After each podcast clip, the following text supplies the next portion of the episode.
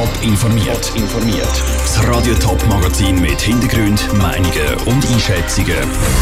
Top informiert, auch als Podcast. Mehr Informationen gibt's auf toponline.ch.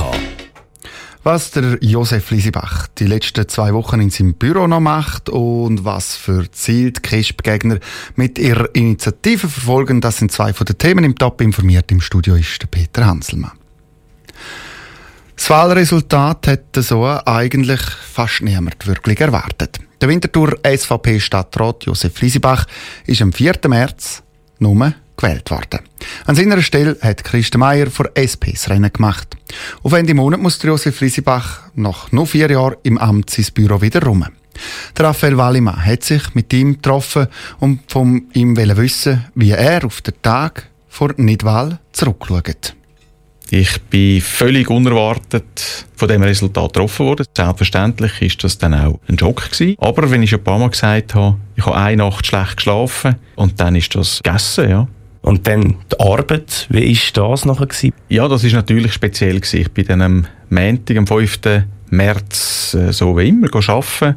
Habe dann äh, die eigentlich erfreuliche Art müssen feststellen von meinen Mitarbeitenden. Die sind alle sehr betroffen gewesen, äh, und hat dort müssen trösten. Und das Arbeiten selber, das ist natürlich so gewesen. Ich habe genau gewusst, es geht jetzt noch zwei Monate. Das ist quasi noch ein, ein Abschliessen. Was hat Ihnen Halt gegeben in diesen schwierigen Wochen? Das sind schon ganz, ganz ein Haufen Kontakte gewesen, die wir geschrieben haben, und zwar aus allen Parteien. Das ist einfach die politische Grosswetterlage, die zu dem geführt hat. Es ist nicht an meiner Arbeit oder an meiner Person gelegen. Das ist mir schon wichtig gewesen. Jetzt kann man ja sagen, das verflixte Baudepartement. Vor vier Jahren hat Pearl Pedrignano getroffen, ihre Vorgängerin. Jetzt sie. Hat das irgendetwas mit dem Departement zu tun? Nein, überhaupt nicht. Wirklich überhaupt nicht. Die Gründe, warum das so ist, sind wahrscheinlich vielfältig. Bei meiner Vorgängerin hat es politische Gründe gegeben. Bei mir ist es jetzt eben, wie gesagt, die politische Grosswetterlage gewesen. Und bei meiner Nachfolgerin können wir uns in vier Jahren unterhalten, wie weit es dann kommt. Jetzt sind Sie noch zwei Wochen im Amt. Was machen Sie in diesen zwei Wochen noch? Ja, die zwei Wochen, die ich jetzt da vor mir habe, sind ein bisschen geprägt durch Abschied nehmen. Natürlich ganz ein Haufen Orte, wo man mich erfreulicherweise noch einmal sehen. Und dann natürlich auch ein oder andere Geschäft einfach abschliessen. Was macht Josef Lisibach nachher?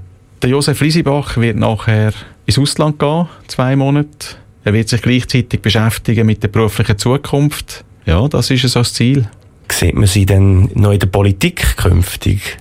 Die Zeit, die ich jetzt mir wird nehmen werde ich auch dazu nutzen, um mich zu entscheiden, ob ich überhaupt weiteres politisches Engagement wird machen oder nicht der Josef Lisibach im Gespräch mit dem Raphael Wallimann. Ein ausführliches Gespräch gibt es auch auf dem Newsportal toponline.ch. Wenn der Vater an Demenz erkrankt oder ein Kind massive Probleme hat, soll künftig automatisch Familienangehörige zuständig sein.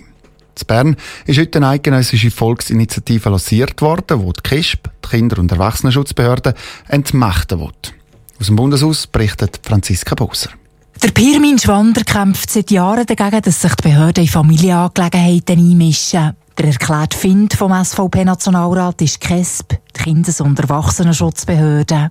In den Augen von Pirmin Schwander mischen sich KESB-Mitarbeiter viel zu schnell und viel zu aggressive Familien ein. Da geht es um Kind. Da werde ich sehr emotional, wenn ich sehe, was heute mit Kind abgeht, wie die hin und her geschoben werden zwischen Behörden, zwischen Vater und Mutter, die streiten und so weiter. Nie, nie im Kindeswohl, wo immer gesagt wird. Und das macht mich traurig. Und traurig macht man, dass Politik noch nicht will sehen, dass wir da Handlungsbedarf haben. Darum handelt der Birmin Schwander jetzt mit einer Volksinitiative. Die verlangt, dass künftig automatisch Familienangehörige zuständig sind, wenn eine Person urteilsunfähig wird oder das Kindeswohl gefährdet ist. Die meisten wollen ja ohnehin ein Familienmitglied, dann soll das vom Gesetzgeber so vorgegeben sein. Der Regelfall ist, dass ein Familienmitglied das Vorrecht hat. Und wenn ich jetzt nicht will, dass meine Tochter sich um mich kümmert, dann mache ich einen Vorsorgeauftrag. Dass die Tochter oder der Sohn für die demente Mutter einsteht, das ist ein Beispiel von einer intakten Familie. Und in den allermeisten Familien sieht das heute schon so, sagt der Guido Marbet. Präsident von COCES, der Konferenz für Kinder- und Erwachsenenschutz. Das Gesetz schreibt ganz klar vor, dass die Familie zuerst kommt und erst dann, wenn die Familie sich nicht eignet oder auch keine Bereitschaft da ist in der Familie, erst dann ein Dritter als Beistand eingesetzt wird.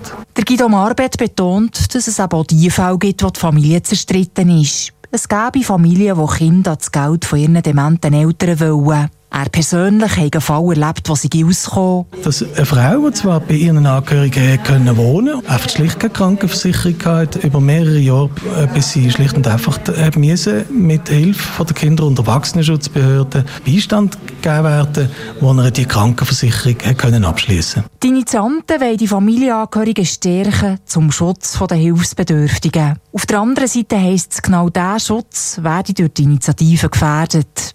Bevor sich das Parlament und das Volk dazu äußern, müssen zuerst die 100.000 Unterschriften zusammenkommen. Aus dem Bundeshaus Franziska Bosser. Der FC St. Gallen ist verglichen zu Anfangs Saison ein ganz ein anderer Verein. Der Matthias Hüppi ist seit dem Winter neu Präsident. Kurz darauf hat er der Ale Sutter als Sportchef vorgestellt und heute ist jetzt der Peter Zeidler als neuer Trainer für die nächste Saison präsentiert worden. Im Gespräch mit dem Daniel Schmucki zücht der Matthias Hüppi Saisonbilanz und erklärt die zum Teil strittigen Personalentscheid. Man hat definitiv müssen unsere Pläne umsetzen. Ich sage bewusst nicht aufräumen. Aufräumen müssen wir eigentlich mehr rundum. Mit den Geschichten, die in den letzten zwei Jahren entstanden sind, die uns zum Teil das Leben immer noch schwer machen, uns auch fordern. Aber da geht es jetzt wirklich auch darum, die Überzeugung zum Ausdruck zu bringen, die man hat. Die Überzeugung, die resultiert nicht immer gerade im Erfolg unmittelbar. Aber jetzt sind wir wirklich voll in der Verantwortung. Das gilt es festzuhalten. Weil jetzt haben wir alles so können bauen, wie wir uns das vorstellen. In der Organisation im Verwaltungsrat mit dem Sportchef Malen Sutter. Jetzt sind wir voll in der Verantwortung und die wollen und können wir auch wahrnehmen. Also kann man sagen, die Schonzeit ist jetzt definitiv vorbei. Jetzt müssen wir eigentlich liefern. Für uns selbstverständlich auch. Und wir sind wild entschlossen zu liefern, im Bewusstsein, dass das einmal besser klingt und einmal weniger gut. Im Bewusstsein, dass auch ich jetzt als Präsident, wo ja neu im Amt bin, noch einiges muss lernen muss. Das ist völlig klar. Aber äh, das werde ich. Es steht am Schluss von dieser Saison, von einer turbulenten Saison, wenn wir im Jahr da stehen, wo steht der FC St. Gallen? Ich hoffe, dass der Kit zwischen Verein und Publikum noch stärker geworden ist, dass wir auch sportlich auf einem guten Weg sind, dass die Leute Vertrauen haben in das, was wir machen und dass wir auch die nötigen Finanzen haben, um den Betrieb weiterhin zu sichern. Der Matthias Hüppi im Gespräch mit dem Daniel Schmucki. Der FC St. Gallen der hat diese Saison noch ein Match. Am Samstag spielen sie daheim gegen den Absteiger Lausanne. Top informiert, auch als Podcast. Mehr Informationen gibt's auf toponline.ch.